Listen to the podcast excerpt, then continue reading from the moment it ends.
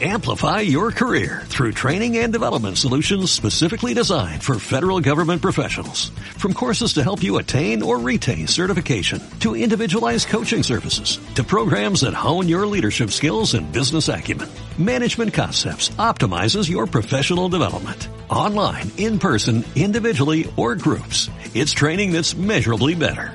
Learn more at managementconcepts.com. That's managementconcepts.com. Are you are you listening? Damn. ¿Qué pasa, bolers? Bienvenidos a Massive NBA Show, tu podcast de opinión de la mejor liga de baloncesto del mundo. Con vuestros hombres, Dr. J, el criminalista. ¡Ey! ¿Qué pasa, chavales? Y con el padre de Juanita, la, la exmujer de Michael, John Ball. Eh, ¿Qué pasa, chavales? Estamos aquí otra tarde con nuestro hombre también, Bibi, Bibi, Vico, The Journalist. Y en el episodio de hoy Oh. tenemos que presentar a nuestro nuevo colaborador. Sí. Eh, le vamos a matar porque llevamos aquí una hora para que le funcione todo el audio correctamente. Sí. Eh, ¡No será Boris! No. ya le conoceréis de nuestro Twitter o de nuestra web donde escribe artículos. Eh, os Oh. presentamos a Ander Bader. ¿Qué tal, Ander? ¿Qué pasa, chavales?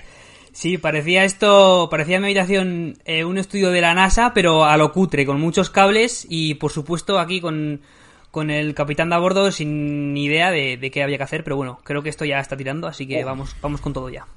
Es- Este tío se enrolla más que las persianas. Eh, Oscar, ¿te has dado cuenta que le ha dado al, al grabar más tarde, no? Buah, va a ser un Cristo que no te lo puedes ni creer, chaval. Under, Es- es- eso es lo que hace José todos los días. José, hijo Under, puta. Under, ci- Bien. Bien, pues bueno, ya conoceréis un poquito a Ander de la web. eh, es nuestro especialista en zapatillas, eh, así que además es el que más caña nos ha metido ¿El SEO? Con, todo, to- con todo el SEO. Le queríamos matar, pero nos ha ayudado a mejorar un montón. Y pues va a ser Es- bastante habitual. Es un perro en los asesino, ¿eh? Es un asesino, ¿eh? Sí, Sí. sí, sí, sí. El Va a ser bastante habitual en los podcasts, así que ya lo iréis conociendo un poquito más a fondo. Y bueno, eh, pues hoy toca hablar de los últimos episodios de The Last Dance. Eh, los episodios 9 y 10 ya se ha acabado. Y pues como hacemos todas las semanas, como iremos comentando un poquito todo lo que nos ha dejado. Eh, así para empezar, primeras impresiones, ¿os ha gustado de los últimos episodios? ¿Esperabais un poquito más? ¿Estáis tristes? Yo tengo que guardar un minuto de silencio eh, después de, de todo lo que he visto. es que ya no sé qué ver en la tele. Yo estoy feliz de haber visto esto, chavales. Increíble. ¿A Yo- ti, Ander, qué te ha parecido así en líneas Sí, generales? eh, como no he dado mi opinión en los capítulos anteriores, en general tengo que decir que me ha gustado. O sea, a quien no le puede gustar un recopilatorio de, de Jordan, pero creo que no era lo que esperábamos o por lo menos lo Oh. que muchos queríamos. O sea, Oh, en líneas generales es algo que ha gustado, que te tiene que gustar si, si te gusta el básquet. Pero un poquito decepcionado también me he quedado. Ahora, ahora entraremos en ello. Buah, te va a matar. ¿Por qué? Es muy fácil, John. Esperaría más. John, tío, a ver, vamos a ver. Tú no puedes prometer eh, un super documental, la super, digamos, obra de Jordan, Jordan diciendo eh, me vais a odiar después de ver esto, tal, y luego que sea, pues, como El Señor de los Anillos, que aquí es casi, casi fantasía épica, ¿sabes? Mm, que se deja es que Jordan como, historia. como un héroe completo final, eh. cuando no, no es así, porque no puede ser así, porque Jordan Buah, no, está no muerto. es. Este está muerto, eh. Buah. Pero nadie, Yo ha- Ander. dicho que sea perfecto. Yo estoy con Under. No, va- sí, sí, pero sí, vamos sí. a ver, si tú me vendes un documental, para empezar me estás vendiendo un documental, cosa que tendría que contar, digamos, la verdad, y esto parece un edulcorante ¡Oh! de, Eh, de lo que pasó aquellos años, que por supuesto nadie lo sabe mejor que, que los que lo hicieron, pero también sabemos que Jordan ha querido vender o ha querido meter en el documental básicamente lo que a él le dejaba mejor o le dejaba bien. No. O sea, no todo lo que se cuenta. Con, por ejemplo, en el documental de Movistar, de Movistar Team, que se puede ver también en Netflix, ahí sí que ves de ver lo que pasa en, en un equipo y las fricciones que hay, todo eso. No te están contando eh, la este épica aventura de, de Nairo Quintana, por ejemplo. Buah, buah, buah, buah. Es a lo que voy, tío. Sí, sí. Sí, sí. Ha tenido que Estoy venir. Ander para poner a John Ball en su sitio. Me voy a cagar, me voy a cagar en todo. Y con esto ya creo que ha sido mis últimos minutos en el podcast. Un placer, chavales.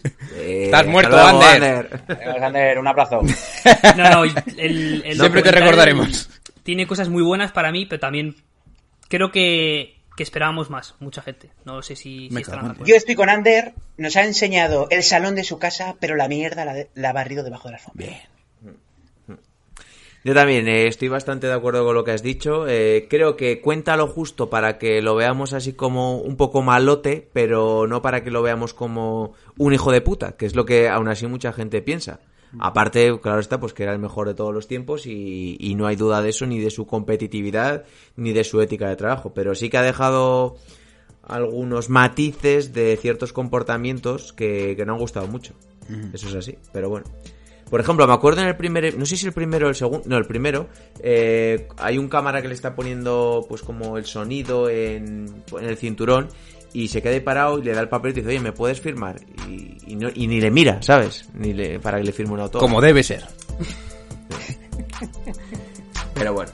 Sí, Pues dicho todo esto, yo creo que vamos a meter la intro y ya empezamos a hablar un poquito de los dos últimos episodios. Así que cuando las noches de NBA se hacen largas y los días pesados, siempre tendréis más NBA para pasar un buen rato.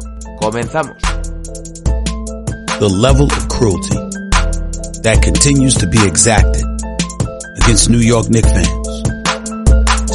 fans. The fourth pick in the 2015 NBA Draft, the New York Knicks select Kristaps Porzingis from Liepaja, Latvia. He last played for Sevilla in Spain.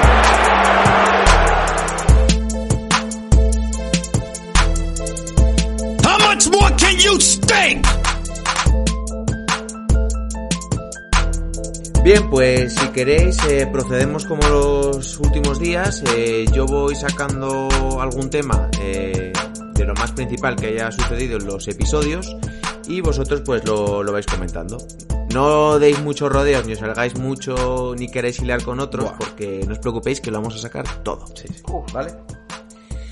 Bien, pues lo primero eh, que se me viene a la mente, la eliminatoria contra Indiana. Eh, hablan mucho del equipazo que era Indiana, lo hemos hablado en otros episodios, eh, Reggie Miller, Chris Mullin, eh, los hermanos Davis, que yo no sabía que eran hermanos, no me acordaba. Eh, o no sé si eran hermanos de verdad. Vaya. Sí, sí, Dale Antonio Davis, y Da- Dale Davis. ¡Antonio! ¡Antonio! Eh, Mark Jackson, que Mark Jackson el otro día, por cierto, estuve, no me acordaba que estaba en la lista de los máximos asistentes de la historia de la NBA también. Eh, Perdimos, ¿cómo- ¿eh? En los Knicks. Claro. Eh, ¿Cómo habéis visto un poquito esa eliminatoria? Porque es uno de los equipos que más les llevó al límite. ¿Quién, quién empieza? Mi hombre Dr. J, Daddy. Venga, empiezo yo.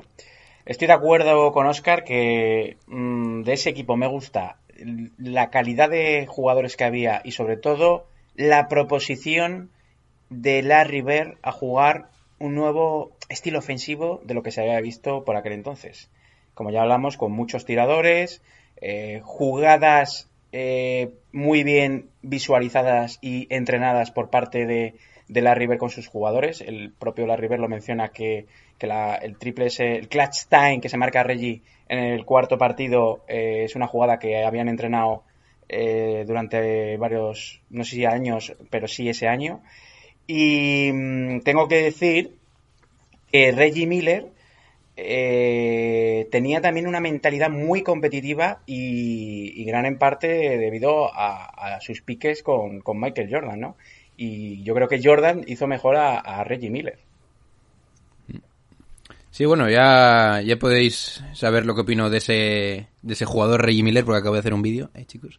Y la verdad es que a mí la eliminatoria lo que más lo que más me ha gustado ver es el respeto que tenían los Bulls o que tenían los Bulls a, este equipo de Indiana, que además mm, yo creo que Reggie Miller no está muy desacertado diciendo que era mejor equipo en global.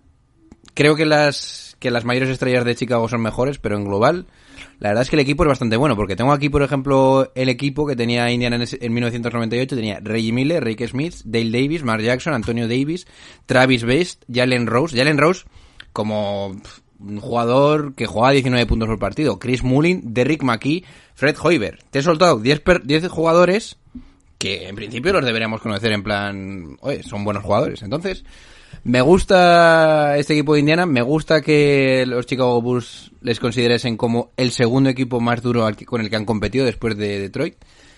Y para mí, luego hablaremos de Jordan y todo esto, pone muy bien a Reggie Miller eh, en el panorama baloncestístico, algo que yo creo que mucha gente no lo tenía tan claro. Así que ese es uno de mis takes de este, de este apartado. Sí, yo me quedo Ander, también. ¿tú cómo lo ves? Eh, perdona, Oscar, yo me quedo también con lo que decía John Ball de, de lo que comentaba Reggie Miller, ¿no? Eh, decía algo así en el documental como. eh, creo que teníamos mejor equipo, éramos más físicos, más duros, más atléticos, eh, jugábamos mejor al baloncesto, pero ellos tenían la experiencia o, digamos, la, veteranía, ese. Ese toque que te dan las victorias, ¿no? Y eso es algo que se comenta mucho desde fuera, se, se lee mucho en prensa y tal, pero por eso podemos ver que los jugadores también le dan mucha importancia, a pesar de que son todos, eh, a la mayoría, muy arrogantes, eh, le dan mucha importancia a la veteranía de saber estar y saber ganar en, en la liga, que parecen tonterías, parecen cosas abstractas que al final no meten canastas, pero, pero que ahí están. Yo, le iba a comentar ahora precisamente eso que has dicho, que decía que en el último, en el séptimo partido, eh, a falta de seis minutos iban ganando, tenían un poquito Indiana la moral del partido, se podían, se habían puesto a cinco puntos, pero dice que a partir de ahí se bloquearon y esa veteranía de los Chicago Bulls, que habían ganado antes cinco anillos ya, les, les hizo venirse abajo y al final pues decantó la, la balanza para, para los de Chicago. Así que, pues. No la verdad que luego tampoco tuvieron mucha suerte porque jugaron la final dos años después contra, Shaq- contra los Lakers de Shaq y de Kobe Bryant también. Yo creo que no se lo acabaron de creer, ¿no? Que podían eliminar a los Bulls. De hecho, dicen que durante el partido que estaban pensando, dice, joder, los tenemos ahí, no sé qué, en los tiempos muertos, tal. Y no se lo acabaron de creer de que, de que los podían eliminar. Y yo creo que eso es el factor determinante, ¿no? Eh, tener la voluntad de decir, vamos a por ellos, a comérnoslos del minuto 1 al 40. Y, claro, eh, es que los Bulls eran mucho toro, ¿no? Entonces, mm, el triple ese de Steve Kerr, que, le- que les hace pupa, eh, es lo que cambia la dinámica de ese partido y quizá de la serie. ¿Y qué me decir de ese. de esa, de esa cara de no celebración de la Rivera al meter el triple Reggie Miller? Buah. Eso es uno de los momentos más espectaculares que he visto. de- Porque estaba pensando Sí, en sí, la faltaban siguiente segundos. defensa ya. Buah, pero es que eso es un respeto a Michael Jordan, que es que no te lo puedes ni creer. ¿eh? Que una leyenda como la River meta a tu jugador un triple, tu jugador estrella un triple para ganar el partido y que no quieras celebrarlo porque tienes a Michael Jordan delante. Hombre, Ojo, eh. y no estuvo y no estuvo muy lejos, ¿eh? Ojo. No estuvo muy lejos de meterla, ¿eh? Buah, es que son, co- son perlitas increíbles, eh. Bueno, en fin. Sí, además es una de las cosas buenas que te da el documental, ¿no? Que es, no sé si esa imagen de Larry Bird la habíamos visto antes o existía esa imagen, pero yo no la había visto antes y, y, joder, son detalles que, que sí que hablan bien eh, a favor de la obra esta que, que ha montado alrededor de, de su majestad. Sí. No, en general yo creo que la River no era un tipo que alardease mucho. Hostia. Pero de ahí a no, a no decir nada, a quedarte en plan, voy a mirar el tiempo. buah. No, profesional total. Pasamos, si queréis, y nos metemos de lleno en la eliminatoria, bueno, en la final contra Utah. Eh, es el segundo año consecutivo que se veía en las caras en la final. Eh, creo que los dos son idénticos resultados, 4-2. Eh, hablan mucho de Utah como ese territorio hostil. Se le ve a Phil Jackson que iba con tapones en los oídos. La gente ahí, sale una señora ahí increpándoles a todos, Buah. diciéndoles de todo menos bonitos. Y un poco como también es era otro equipazo Utah Jazz, eh, con la sabemos Malone, Stockton, eh, Antoine Kerr, Howard Isley, eh, estaba también Hornacek. A mí es un equipo que, viendo el sexto partido, que lo he visto hace poquito otra vez de nuevo, eh, te das cuenta que Chicago gana porque tiene a los mejores, pero a mí me gustaba más el juego de Utah en ciertos momentos. Estás loco. ¿Tiene los mejores? No. Es que Jordan ese día se pone la capa ¿eh? y dice, balones a mí. Bien es cierto que se tira mil tiros y juega cuarenta y tantos minutos, pero cuando tiene que aparecer, aparece. Y claro, eh, bueno, los 40 últimos segundos de, de ese partido, yo creo que hablan de lo que era Michael Jordan. Eh, La segunda parte de Jordan es horrible, ¿eh? Sí, es sí, horrible. eso, lo que pasa es que luego lo soluciona con. Solo puede anotar de tiros libres. Luego lo soluciona con, con esos 40 segundos que dices que. Pues que eso solo lo puede hacer él, vaya. Pero si no lo hubiera hecho, ojito, ¿eh? Porque hubiera habido un séptimo en Utah otra vez. Y hay que hablar Sin de Pippen, Pippen. Para, para bien, porque otro jugador quizás se hubiese borrado o, o no hubiese. Y, y aún así, lo que dice, él era fijaba a los defensas, metía alguna ca- que otra canasta al poste y, y estuvo ahí hasta el final. O sea que hay que darle la medallita a Pippen ahí también. Joder, es que le ves, lo de Pippen es espectacular porque le ves al tío literalmente cojeando que parece que se va a desmontar en cualquier momento ahí en medio del, del parque y el tío aguanta todo el partido. Yo, sinceramente, eh, no tenía muy muy en la cabeza el guion de aquel partido y cuando vi que Pippen se lleva al vestuario, no sé qué tal, yo decía, y este tío no... O sea, a mí me sonaba que acabó el partido, me- pero no creía que lo fuese capaz de acabar después de ver las imágenes en el dentro del vestuario, cuando ahora hacen pruebas, etcétera. O sea, es una pasada. Lo que me lleva, lo que me lleva a preguntarme por qué Jerry Sloan no intentó atacar más a Pippen. Porque al final tu estrella en ataque era eh, que Stockton distribuyese el balón y que Malone se las jugase. Entonces, Ya, pero yo- el plan les funcionó bastante bien todo el partido hasta la última jugada que, que Jordan hace eso. En la primera parte creo que también Malone hace una burrada de puntos. Y en la segunda, Rodman se pone las pilas y creo que le baja bastante la anotación. Sí, Rodman, ahí, como me gusta. Esto no se comenta mucho tampoco, pero hay una jugada bastante polémica en la primera parte que Howard Aisley mete un triple, claramente entra dentro del tiempo y no se lo dan. Y se ha comentado muchas veces que luego ese triple eh, le hubiera dado la victoria a Utah por esos tres puntos. Pero bueno, es un datito más para que lo comentéis. Bueno, yo en cuanto a la eliminatoria contra Utah,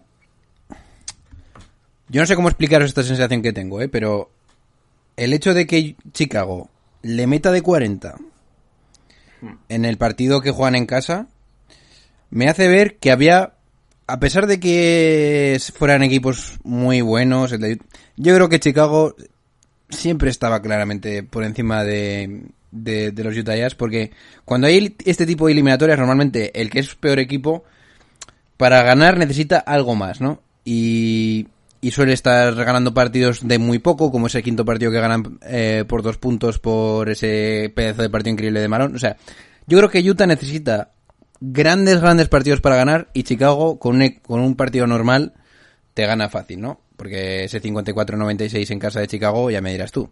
Entonces, yo siempre he tenido esa sensación con, sobre todo en la segunda final que juegan contra, contra Utah de los Chicago Bulls. Pero bueno, dicho eso, yo creo que mm, si así, te lo digo como lo siento, ¿eh? si juegan el séptimo partido sin Pippen, o sea, hubiéramos visto una exhibición masiva de Jordan si no no ganan. Así te lo digo, porque yo creo que Pippen estaría en plan, pues como en el partido entero, ya con una estrategia bien montada contra Pippen, yo creo que los Utah Jazz le hubieran puesto muy muy difícil. Entonces yo creo que eh, Jordan sabía que ganaba ese partido, la cosa se iba a poner muy negra. Y hay una cosa que me gustaría destacar también de, de esta eliminatoria para que para que vierais lo, lo, trancada que fue. Eh, los, los Chicago Bulls tenían eh, tres máximos anotadores, ¿no? El primero es Jordan, evidentemente, con 35, con 33,5. Luego tenemos a Scottie Pippen con 15,7, Tony Kukoc con 15,2 y luego ya el siguiente anotador es mm, Ron Harper con 5,3. En un equipo en el que metían 88 puntos por partido. O sea, fijaros lo trabado y lo duro que, que, que fue esa eliminatoria. Y aún así yo creo que los Chicago Bulls, en su sin ninguna lesión, eran, lo hubieran ganado fácil. Sí, por cierto, ahora que lo ha comentado también John Ball, eh, Ron, Har- eh, Ron Harper, totalmente inédito en el documental, es que al tío ni, ni le nombran prácticamente, se le ve haciendo algo en algún highlight, alguna bandeja, algún mate, no me acuerdo muy bien, pero es un tío que pasa desapercibido y que fue importante en los bus de- del segundo Sí, al final. y sobre todo que fue una estrella en la Albañilería, liga. intendencia y fontanería. Luego ganó otro con los Lakers. Sí, que Ron Yo- Harper fue una gran estrella en Cleveland, ¿eh?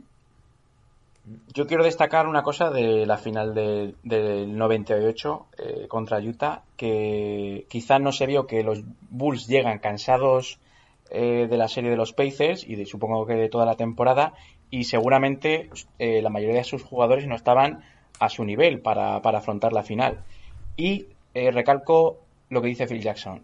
Utah Jazz es un equipo que promedia 100 puntos, es un equipo que le gusta atacar, ataques rápidos, deja eh, los Bulls en máxima anotación en todos los partidos a los Jazz en 88 puntos.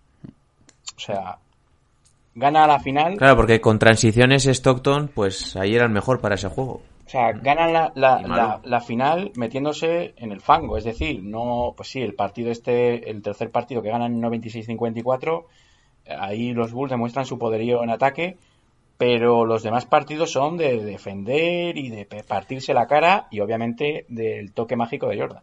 Pero claro, yo no sé si estaréis de acuerdo, pero yo creo que Chicago, más que por su ataque, sobresalía porque era un equipo defensivo, eh, pues de lo mejor que hemos visto, porque con, lo- con Pippen, Jordan, Rodman, eh, Harper, más los pivos que solían hacer su labor, o sea, ahí es donde estaba realmente la diferencia. Bueno, aparte luego pues tienes a, a Jordan que te que te las va a enchufar, esté bien, esté mal, o la defensa sea mejor o peor, pero lo que te da esa pequeña diferencia es la defensa. Sí, además. Que al eh, final los Chicago Bulls, sí, dime. perdón. No, no, dile, dale, John. No, no, que al final digo que el equipo de Chicago Bulls te pones a contar los jugadores y sus y su valor defensivo. Hostia, Ron Harper es buen defensor, además suele defender a bases bajos. Michael Jordan, defensor del año. Scottie Pippen, uno de los mejores defensores de la historia. Dennis Rodman, el mejor defensor de la historia. Y te falta una posición para un pivot, que normalmente los pivots, pues, a salvo que sea Shaquille O'Neal, mm, no necesitas tener una habilidad defensiva muy grande. Entonces, fijaros lo que os he- quizás el peor jugador de ese quinteto que sacaba los Bulls de más más más killer era Tony Kukoc, pero al final también medía lo suyo y era como una Aún así medía 2'8", Claro. sí, sí. Entonces, claro.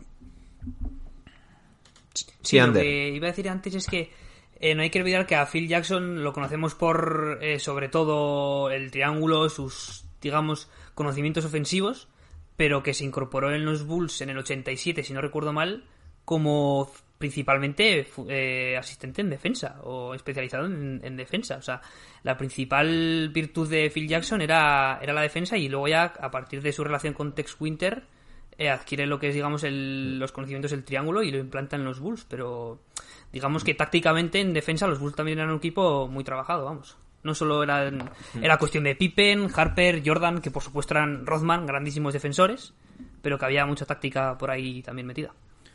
Buen dato Sin ese, duda. ¿eh? No sabía eso de Phil. Por cierto, una pregunta que os voy a hacer. Eh, claro, en ese momento la- el formato de eliminatorias era 2-3-2. O sea, juegas dos eh, para el que tenía ventaja de campo, dos jugaba en su casa, tres fuera seguidos y luego dos en casa.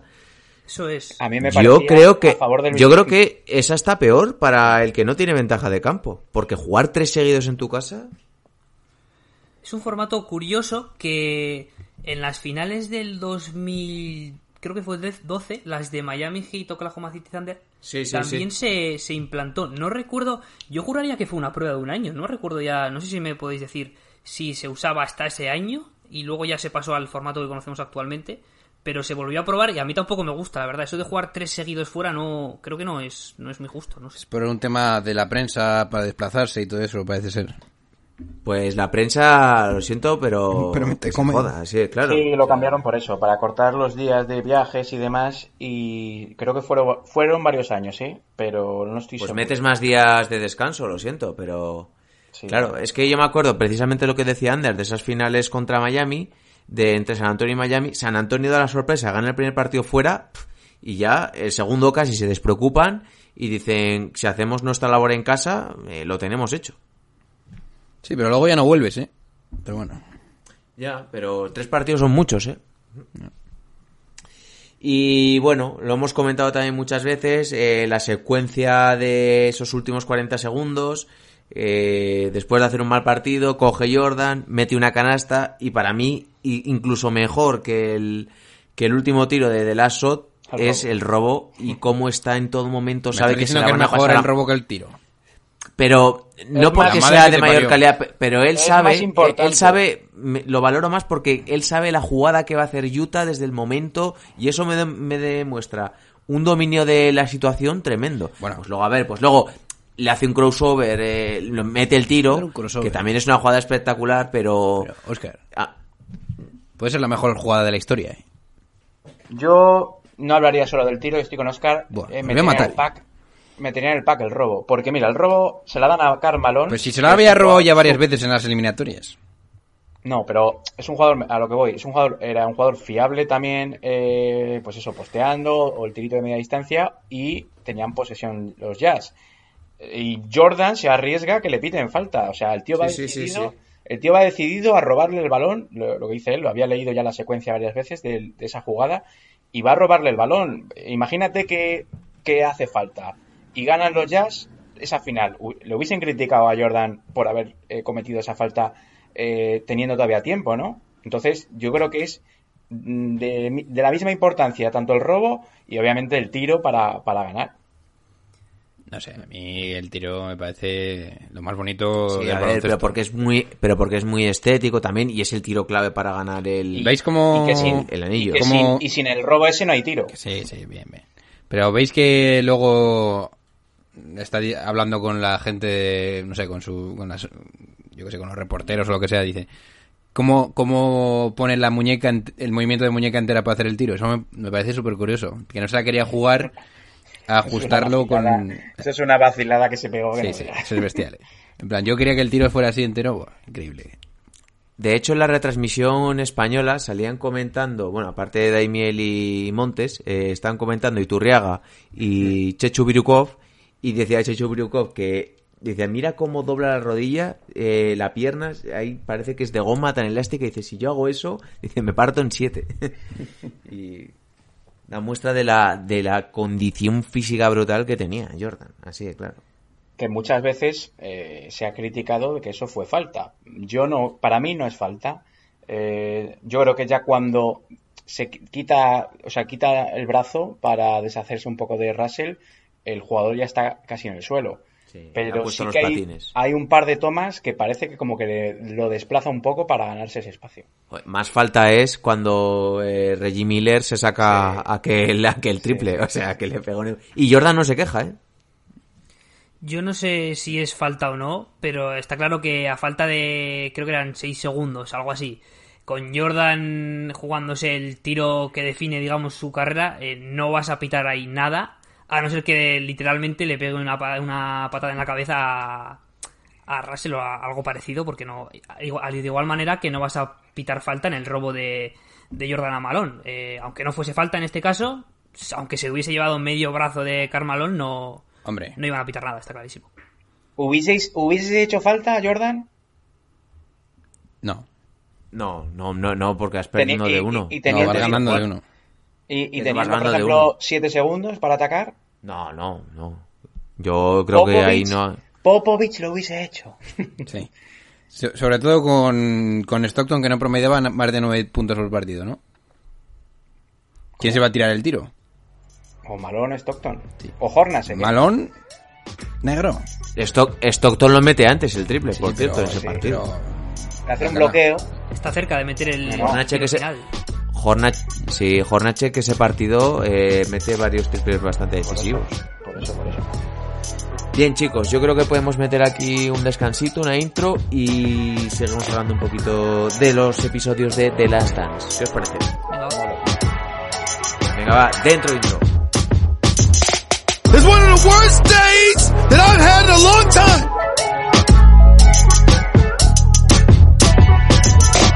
What do the? Julius Randle, Wayne Ellington, Alfred Payton, Bobby Portis. If you are not a Knicks fan, you make me sick. It never, ever, ever goes our way. I mean, damn it! Bien, pues vamos a ir ahora con el resto de los temitas que nos quedan. Eh, os voy a preguntar, porque ya no me aguanto más, por el asunto de Rodman, de su ausencia en las finales.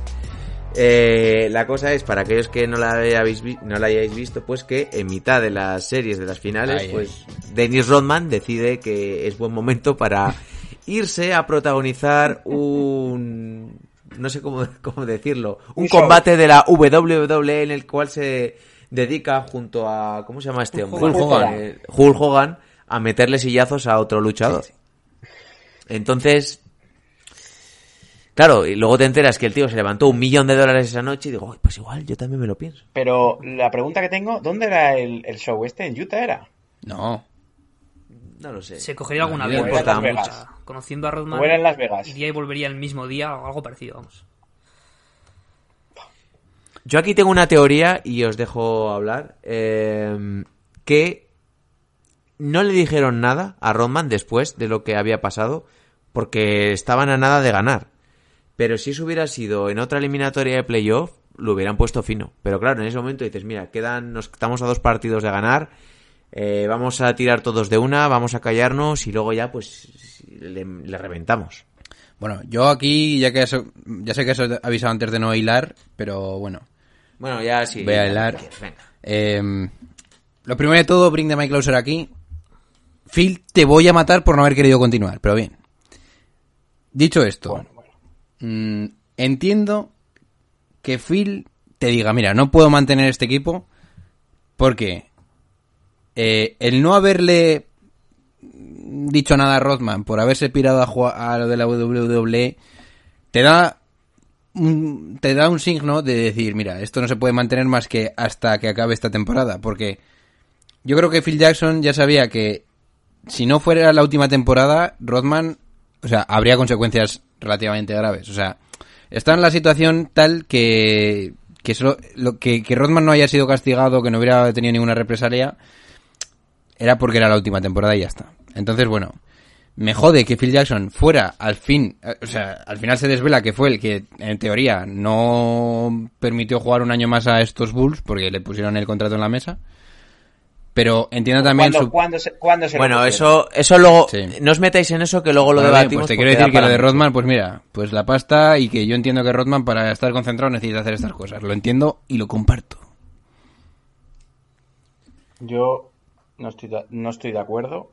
Como siempre. Eh, no estoy de acuerdo porque el primer día de la estoy con temporada... José. El primer día de la temporada, el amigo Jerry Krause le dijo que con un 82-0 Phil Jackson no iba a seguir. Entonces yo entiendo el orgullo de Phil Jackson teniendo ya cinco anillos, eh, haber entrenado al mejor equipo de la historia, a uno de los mejores equipos de la historia, y, y luego encima eh, una tras una. O sea, le dicen que Pippen lo van a traspasar, eh, que hace varias declaraciones de que igual hace movimientos de cara al futuro por- para empezar a una reconstrucción, y luego yo creo que también Phil Jackson ya estaba seducido por los cantos de sirena de los Lakers, que yo me atrevo a decir que durante los playoffs ya los Lakers, o eh, con la eliminación de Utah, le habían soltado la panoja para firmar por los Lakers. Entonces me estás diciendo que todo era mentira, lo de quemar los papelitos y todo esto. No, eso no es mentira, eso es como un ritual zen que él tenía con sus jugadores para despedirse de ellos. Y, y- y sigo diciendo que Phil Jackson, eh, junto a Jordan, es el principal protagonista de que esos Bulls ganaran cinco anillos por manejar ese vestuario eh, con Jordan, con Rodman, con Pippen, por lidiar miles de situaciones y, y- y por decidir también eh, jugadas que, que dieron a su equipo títulos. Antes de meternos un poco en todo ese tema, eh, Ander, ¿tú qué opinas un poco de este asunto de Rodman? Sí, eh, bueno, yo de lo de Rodman, más que opinar o no, porque simplemente creo que es algo que, o sea, no nos cabe en nuestras cabezas, por lo menos. O sea, a lo que me refiero es, ¿veis en 2020 a un jugador, a Draymond Green, a Kevin Love, eh, me da igual, eh, poned, digamos, el jugador que queráis, haciendo eso, saltándose la, práctica de unas finales, el entrenamiento de unas finales para irse a, jugar, y digo jugar, a pressing catch. O sea, es una, yo no lo sabía. No sabía, sí que sabía que Rodman había participado en, en la WWE o como se llame en ese momento, pero no sabía que fue en mitad de unas finales. O sea, yo me quedé flipando cuando estaba viendo el, el documental de que el tío con sus dos huevos coge y, y se pira en mitad del, de las finales a, a echar unos, unas hostias ahí en el ring. O sea, yo flipando. No sé qué hostias. pasaría hoy en día. Supongo que con las redes y tal habría tal linchamiento sobre el jugador que la franquicia estaría obligada a hacer algo, por mucho que fuera en mitad de las finales, por mucho que fuera el último año de, de quien fuera. Es una pasada. Mm, Yo me quedé flipando, la verdad. Te voy a contestar, te voy a contestar, Ander, con un jugador que no es de baloncesto, que es de fútbol, que se llama Neymar, Bueno, sí. que todo, que, to- que todos los años eh, se las ingeniaba para irse al Carnaval de Brasil o el cumpleaños de su hermana y el Barça se jugaba pues eh, partidos importantes o Champions o mil historias y, y ahí lo tienes, un jugador, una mega estrella de fútbol que todos los años eh, os inventaba una lesión o se- os, eh, Amarillas. o amarillas para pedir permiso. ¿Cómo se sabe bien esto? permiso. eh, el güey. No, no, y pues y es siglo XXI, o sea, no estamos hablando de hace 10, 15 años. Y, y ya te digo yo que Rodman eh, se, se pasaba cinco pueblos más que Neymar. Pero una cosa es irte a de fiesta y otra cosa es irte a la WWE, que es que, eh, que te puedes lesionar perfectamente. Pero tenía un porque contra- gracias a eso, hoy en día, los jugadores, eh, estoy seguro que tienen en sus cláusulas, en sus contratos determinadas cláusulas que les impiden todo este tipo de cosas. Como por ejemplo, también muchas veces no les dejan esquiar, ni, mo- ni ir en moto, ni, ni ese tipo de cosas. Pero tenía un, porque- con- tenía un contrato, ¿eh? Eh, Tenía un contrato publicitario con, con la WWE y, y Rodman, pues obviamente... A espaldas de Chicago, a obviamente. espaldas de Chicago, eso ya es otro tema, pero tenía un contrato, sí. Bien, pues dicho esto, pues si queréis eh, abordamos El final, el el elefante en el room, el elefante en el room y hablamos de esa posibilidad de de que los Chicago Bulls se hubiesen mantenido un año más. Eh, ¿Cómo veis un poco? ¿Crees que hubieran optado a un cuarto anillo consecutivo? Que hubiera sido el séptimo en total. Yo os digo rápidamente que creo que desde el momento en el que se dicen esas palabras iniciales de Jerry Krause de que Phil Jackson, aunque gane los 82 partidos, no va a seguir, yo creo que ahí ya no hay vuelta atrás, así de claro. Y creo que era insostenible por pues el salario de Pippen, eh, las extravagancias de, de Rodman, Jordan estaba también otra vez quemado. eh, yo creo que no era posible que ese equipo se juntase otra vez. Y también me alegro porque cabe la posibilidad de que no hubieran ganado y no me hubiera gustado verles perdiendo en la cancha. Bueno, yo te voy a soltar aquí cositas. ¿Tú crees que hubieran ganado siete Sí, anillos sí, más, no? Yo- bueno, yo te voy a dar fríos datos antes para empezar.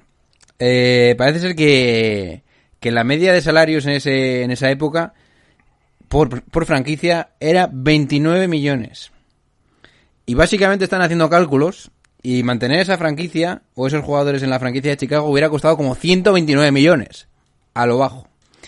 Pero claro, tú me dirás, entonces ya y super la conversación y digo, no, porque no había lo de pagar más y te pasar de un límite salarial ni nada, así que podían, podían haberlo hecho. Más cosas. Yo creo, sinceramente, que mm, si Phil Jackson dice let's go, Jordan hubiera vuelto. No sé si Pippen hubiera vuelto. También te lo Ya te digo yo que no. Porque es lo que... Y Jordan yo creo que tampoco porque estaba muy Ah, quemado. Jordan dice que sí. Yo no tengo ninguna duda. Jordan, el espíritu con- competitivo no se lo quita a nadie. Y hubiera intentado... Luego hubiera ganado y hubiera dicho, me miró mal Phil Jackson y eso es todo lo que Sí, necesito. Y, y bueno, eh, que yo creo que tenían que haber vuelto. No sé si hubiera sido con Pippen, igual hubiera sido, hubiera sido con otra estrella. Vete tú a saber. Pero claro, entonces quita un poco el tema de... Entonces, ¿para qué volvemos si no, si no vuelven todos? Pero bueno, aparte de eso, yo por, por zanjar ese tema, yo creo que tendrían que, que haber vuelto. Yo creo que Phil Jackson nos jodió un poquito.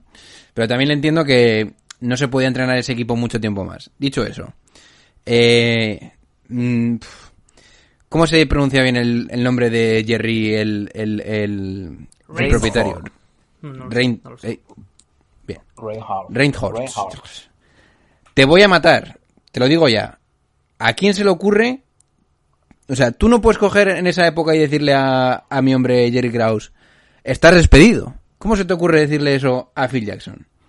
Parece ser que Jerry Rain no sé qué, eh, Jerry R, ¿eh? pues no ha cambiado de general manager más que dos veces o tres eh, desde que lleva la franquicia. Entonces a mí me parece que también desde lo más alto no estaba muy bien estructurada la franquicia desde las posiciones más más gordas, porque yo a Jerry Krause lo hubiera cogido y le hubiera enganchado el pecho, porque ¿a quién se le ocurre a Jerry Krause? O sea, aunque quieras echar a Phil Jackson, ¿para qué, cocho, ¿para qué chorra le dices? Aunque ganes 82-0 no vas a ganar. Eso es lo que me parece No, bastante fuerte. ahí empezó el principio del fin. Sí, y, pero es un movimiento lamentable por parte de Jerry Krause, ¿o no? y obviamente, obviamente, si se va Jordan, porque tiene apego con Phil Jackson, que yo creo que era la principal motivación para que Jordan hubiese seguido, que hubiese seguido Phil Jackson. Y de hecho creo que él en varias en preguntas de los periodistas lo dice, dice, si Phil Jackson sigue, yo hubiese seguido. Eso hace un efecto dominó, es decir, eh, Jordan se retira, Pippen se va, no sé si hubiese seguido un año o no. Yo creo que un año más hubiese aguantado, ¿por qué no? Ni Eh, de coña. Yo, hubiese- yo creo que Vale, sí. Le pone la pasta, no sé. Y, y Rodman también, lo- yo creo que también hubiese Yo creo que seguido también. un año más. Y, y Steve Kerr. o Rodman sea, sí, Rodman yo es el que tengo claro que hubiese seguido. Entonces, eh, entonces, por un año, aunque firmen un mínimo, hubiesen No. tenido el objetivo de decir, vamos a por el cuarto seguido, que ese yo creo que es la principal motivación. Pero- Y Jordan, yo creo que se quedó con, con, con ese aeromigueo, ¿no? De decir, joder, ¿por qué no, no, pas- no pasó, ¿no? ¿Por qué no, no sucedió que, que- que el equipo, o sea, en este caso, Jerry Krause o, o el presidente o el dueño, nos hubiesen dicho, venga, vamos a juntarnos otra vez y vamos a intentarlo un año más. Y seguramente se hubiesen reforzado con otras dos o tres piezas también interesantes para afrontar otro año más. Pero, o sea, pero escúchame una cosa. Para una franquicia, yo creo que es de las mejores situaciones. Vale, te hipotecas un año, correcto. yo soy. pero yo al soy, siguiente ejemplo, te libras de todo. Yo soy Jerry Krause y, y- y si quieres, por ejemplo, mantener a Pippen, pues traspasas a Kukoc y, traes a dos jugadores jóvenes con Ya, proyección. pero eso sí que te pone muy en jaque. Hombre, yo le hubiera dicho a Pippen, mira, Pippen, Eh, En jaque, en jaque fue el año siguiente que te quedas con, con Tony Coco y Harper como eh, únicos jugadores, bueno, y Bill Wellington como únicos jugadores de la plantilla anterior. pero tú puedes coger y decirle a Pippen, mira, mm, Bill Wellington que no podía dar más asco. No. le dices a Pippen, óyeme, Pippen, te doy por esta temporada pues todo lo que has ganado en las anteriores, junto. Y te quedas una temporada más. Si total no tienes que pagar el impuesto de lujo, pero bueno, bien, tienes que pagar y es bastante caro lo que es mantenerlo. Jordan se iba a quedar por unos 35. Pues a Pippen le das 30, un año, y el resto son, son solo contratos de un año. O sea, es que tampoco lo veo una situación tan grave. Por eso yo creo que Jerry R le dijo a... Le, le- le dio la batuta a Phil para decidirlo y se pasó por la piedra a Jerry Krause. Pero también me- a veces pienso, digo, si, Phil- si Phil Jackson dice que sí, Jerry Krause está fuera, ¿no?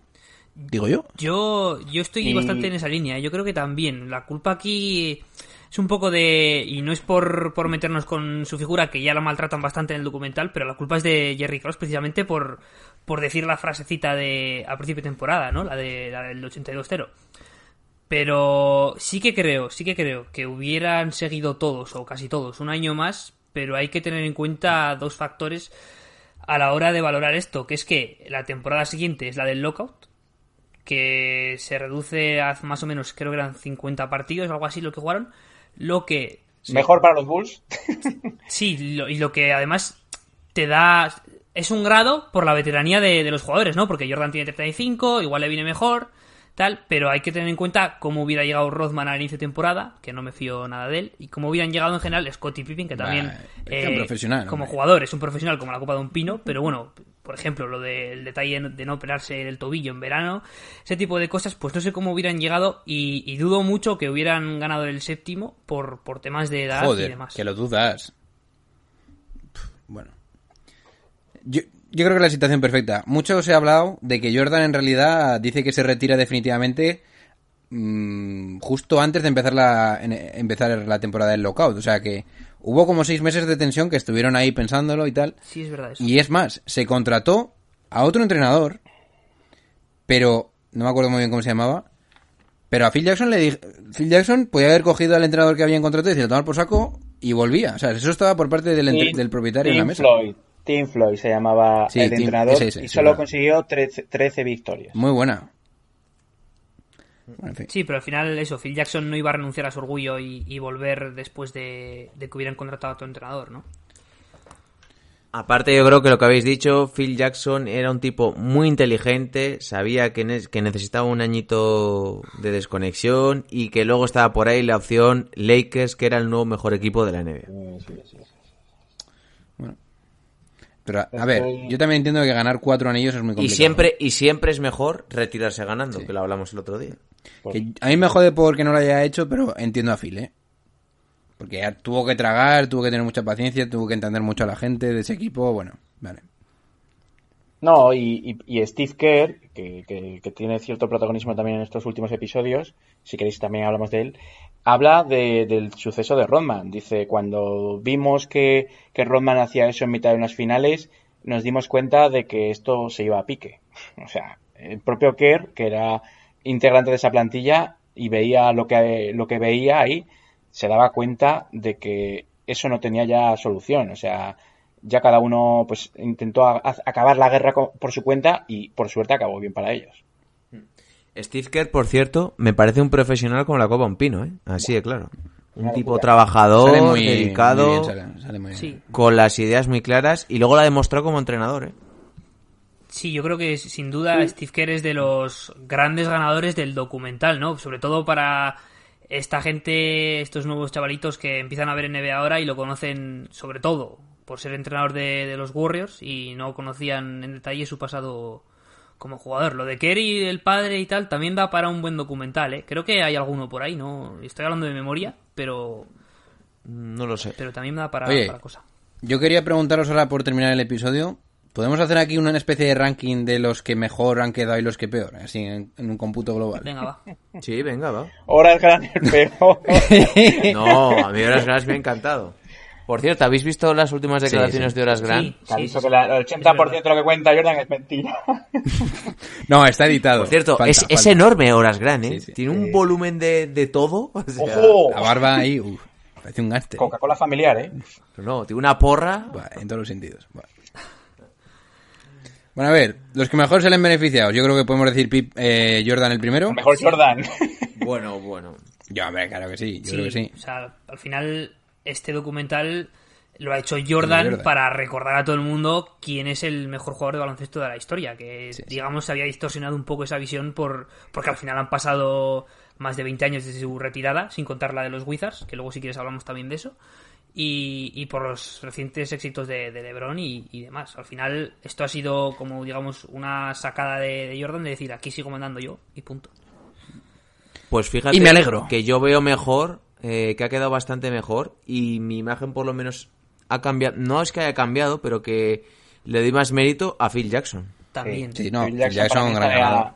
En la segunda posición. Steve Kerr, ¿no? Sí, ese sería el podio, ¿no? Steve Jordan Kerr. Jackson y, y Steve Kerr. A mí me gusta mucho Sí, porque también a- Reggie a Miller. Pippen no lo metemos. A Pippen no lo metemos. Reggie Miller, ojo, eh. También. Reggie Pippen, Miller se coloca para, para mí... O te recuerda que también fue una superestrella. O casi mega estrella.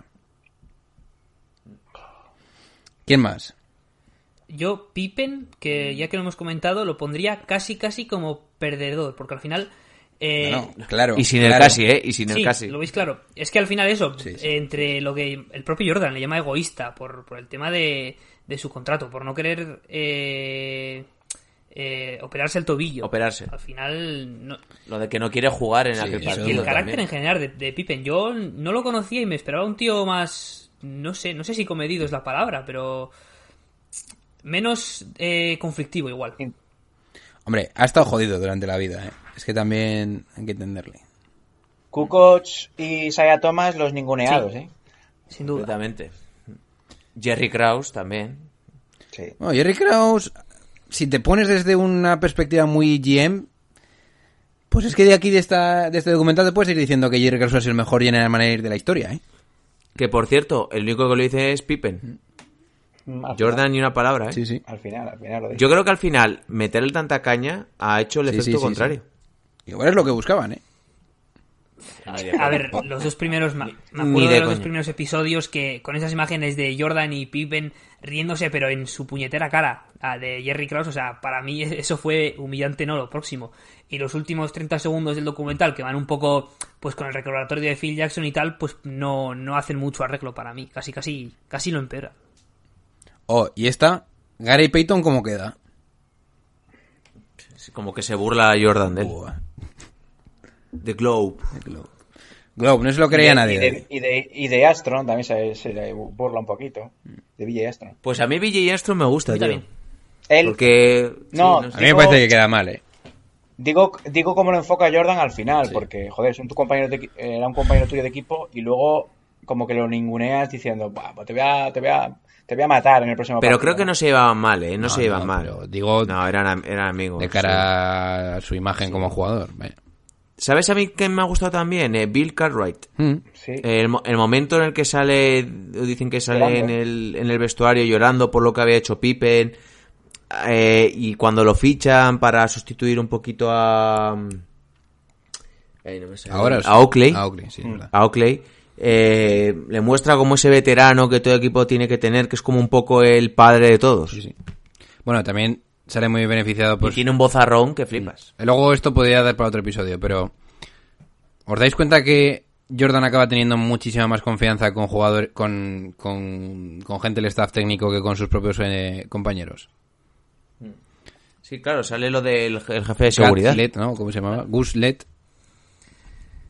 Sí, al final la famosa frase esta que creo que dijo Rothman de no he dirigido, no he intercambiado una palabra con Michael ni con Scotty en toda mi vida fuera de la cancha. Pues al final igual es un poco por eso, porque Jordan era un tirano sobre los entrenamientos y luego digamos que sudaba completamente de, la vida y, de la química de- del equipo, ¿no? Él iba a ganar y, y te iba a presionar a muerte para que tú hicieras lo mismo y no le importaba nada más al tío. Y así ha llegado, o sea, le ha beneficiado eso, se ha demostrado con, con los seis anillos, pero no creo que no es la manera correcta tampoco de, hacerlo. Yo supongo que hay, mucha gente en- que no comparte lo que pienso, pero creo. Hostia, es que ¿os dais cuenta que Jordan no es capaz de tener una amistad con gente de su equipo? No la tiene casi ni con Scotty. Pero se da cuenta solo de cómo está su guardaespaldas de que tiene cáncer. O sea, Michael Jordan se pinta como un tirano o puede llegar a o puede ser un tirano en realidad, pero que a mí me parece que eso es una una coraza que tiene y que en realidad es mucho más emocional de lo que de lo que de lo que parece ser. Yo, yo estoy de acuerdo. y que eso es un ejemplo. Y que yo creo que al final no es tan malo como creéis que no se ha mostrado en el documental, por eso yo voy por ahí, que entiendo lo que decís, pero una persona que es tan así tan tirano como, como, como pensamos, mm, A mí me parece que es una persona que todos le soportan porque les lleva a ganar, así de claro. No, yo, Eso es, un- eso es uno de los motivos, no pero por eso, no. lo que dice eh, John Bolt, eh, yo creo es que, que no quería que sus compañeros lo vieran como un humano normal. Es decir, eh, que no... No, porque si no perderían la fe en él. Claro, querrán que es. sea el esa figura intocable que nunca se equivoque y que les va a llevar a la victoria No, siempre, y que, que- realmente lo era. Y que al final, si tú entablas relación con alguien, vas cogiendo confianza con él, le vas permitiendo cosas, y yo creo que Jordan es lo que no quería con sus compañeros. claro, es que yo creo que es una forma de liderazgo, macho. pa- pasaran esa barrera de confianza de decir, eh, como te pases de, de esa línea, eh, te voy a dar para el pelo, ¿no? Entonces yo creo que mostraba esa actitud agresiva con sus compañeros, pero eso no quita de que eh, su actitud competitiva, el tema de las apuestas, que también yo lo, lo- hacía agresivo, y lo que ha dicho Oscar, eh, vayan de la mano. Pues yo creo que lo vamos a ir dejando por aquí eh, para que quede un poquito de menos de una hora. Eh, tenemos previsto para la semana que viene hacer un recopilatorio de lo que más nos ha gustado un poquito porque hay muchos temas que han ido saliendo y que seguramente iremos viendo cuando se acabe el documental, pues las mismas declaraciones de Horas Gran, otras que he visto por ahí. sí, va a haber mucho. Nos podemos meter también un poquito con lo de Juanita. Las de Lebron, las de Lebron, ojo, eh, las declaraciones. Por eso. Entonces yo creo que nos va a dar para otro capítulo que, porque es que además son, eh, ha sido todo tan denso y lleno de tantas anécdotas que yo creo que merece que nos volvamos a meter otra vez con ello la semana que viene. Entonces, ¿cómo te has sentido, Ander? Yo bien, tío, tenía ganas ya de, de debutar, de hacer mi debut en el podcast. Y nada, iré metiendo también perlitas de zapas y demás que... No sé, a mí estas cosas que no importan un pepino para el baloncesto en sí, como llevar unas zapas guapas o, o camisetas o lo que sea, porque no importan un pepino, pero, pero molan, tío, molan. Entonces, pues... O sea, Ander, Sí que importan porque valen un pastón. Ander, el, el estilista, eh. Ojo. Ander Bider de Stylist. ¡Oh! Que por cierto, eh, en el próximo episodio eh, que salgas te tendremos que hacer ahí un pequeño test Oye. de, de gustos baloncesto. Ander, Ander Vader, el estilista, eh. Ya está. El Me cipotegato, mola, eh. me mola. El test... El voy- estilista. Voy a romper. El, el- no sé qué tiene el récord, si es que hay récord, pero lo voy a romper, tío. Cortefiel Ander, eh. ¡Oh! oh! Buena, corte fiel. Oh, eso es muy buena, eh. Es muy classy eso. No, no, me gusta más el estilista. El estilista Ander, corte fiel. Sanders. Me parece bien. Bien, pues lo dicho, eh, ya sabéis, eh, podéis suscribiros al canal, nos dejáis un like, sobre todo un comentario podéis no, que... debéis. que nos gusta de comentar, que insultéis un poquito a John Ball, todo ese tipo de cosas. Oye, oye, espera un momento. ¿Tienes noticias suculentas de rankings o no? Uh, Eh, no quiero decir nada de ¿Qué me momento. estás contando? No, no, no quiero decirlo de momento. No. Eh, la semana... Ya, sé- ya sabes tú cuándo quiero decirlo. oh, Cuando sea top 1. top uno, top uno. Bien, eh, lo dicho, eh, suscribiros, eh, dejarnos un comentario, eh, os podéis pasar por el Instagram eh, para contenido diario, por Twitter para comentar, debates masivos, vuestro hombre de Turis y Ander ahí eh, os contestarán a todo, y si no, pues yo, porque no me aguanto ni un segundo. Y también para la web, eh, artículos diarios, eh, echar un vistazo a los artículos de Ander de las tapas, que están muy, muy guays, y visualmente a mí me A encanta. todos, a todos. Oye, a las tapas solo no. un poquito eh, de love para la vuelta de los episodios de vídeos. ¿Cómo va el tema? Ah, bueno, sí, también. Eh, vuestro hombre John Ball ha vuelto a hacer hoy un episodio de, en YouTube, hablando también sobre su opinión particular más sentimental de los últimos episodios de Las Dance. Y, seguramente eh, en un tiempo tengamos también novedades con YouTube o algo así, ¿verdad? Uh, Bueno, a ver si me dice algo TPJ. Si me estás escuchando en inglés, te voy a reventar, hijo puta. Sí, tenemos pensado implementar alguna cosita para YouTube, pero bueno, igual es un mes, igual es más, menos, ya iremos viendo. Pero mejoraremos. Estamos a tope. Y si no, despediremos a José. siempre. José, estás muerto, cabrón. Buah, me voy a McDonald's. ¿Quieres más de McDonald's o de Burger King? Eh, Ojo, espera, primero que paguen, que hagan pa- eh, publicidad en el podcast y luego ya nos decantaremos Oye. por Sí, las sí, es verdad, es verdad. Oye, pues te voy a hacer un poco de publicidad mala a McDonald's. Oscar, bueno, para los que se- se- seáis OGs lo sabéis. Tenemos el otro día Vico y yo echando una timba con algunos colegas. Uh, Nos desplumaron en la última mano. Sí, sí. ¿estaba Jordan? O sea, me ganó el tío con un... eh, jugando al póker. Yo tenía escalera y el tío coge y saca color. No, sacó full. Full o yo qué sé. o- Ese tío es que, es Bueno, ni que se me ganó por un porcentaje muy malo. Normal, normal que le ganes, es que... Bueno, eh, me tomé un McDonald's... cinco horas jugando. Nos, tuvimos el Ma- nos tomamos el McDonald's después. Está, yo, yo- lo hicimos el sábado. Yo creo que estoy reventado aún. eh. Sí, te he visto más, te he visto más gordo, ¿eh? Bueno, que está reventado. Antes del episodio se ha comido una caja de queso con membrillo. Ay, ay. Y, y otras cosas que se come que no... Que desvelar. De la boca llena de tío. Uf, Quítate los pelos. Buen pene. Sí, sí. Así llené a mi novia porque estoy ya... Bien, pues antes de que esto desvaríe más, se van despidiendo de vosotros hoy el debutante Ander Bader, el estilista. Sí, sí, sí, Nos sí, oímos sí, y sí, nos vemos enseguida, chavales. Vuestro hombre Dr. J, el criminalista. ¡Juanita! ¡Voy para allá! Sí. Yo sí que voy, chaval. Vuestro hombre John Paul. Venga, chavales. Eh, pasaste un buen fin de semana. Y vuestro Fin de semana. Bueno, un saludo a todos. Chao, chao. It's one of the worst days that I've had in a long time.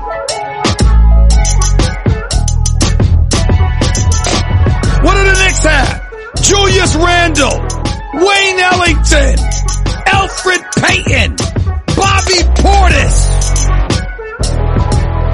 If you are not a Knicks fan, you make me sick. It never, ever, ever goes our way. I mean, damn it!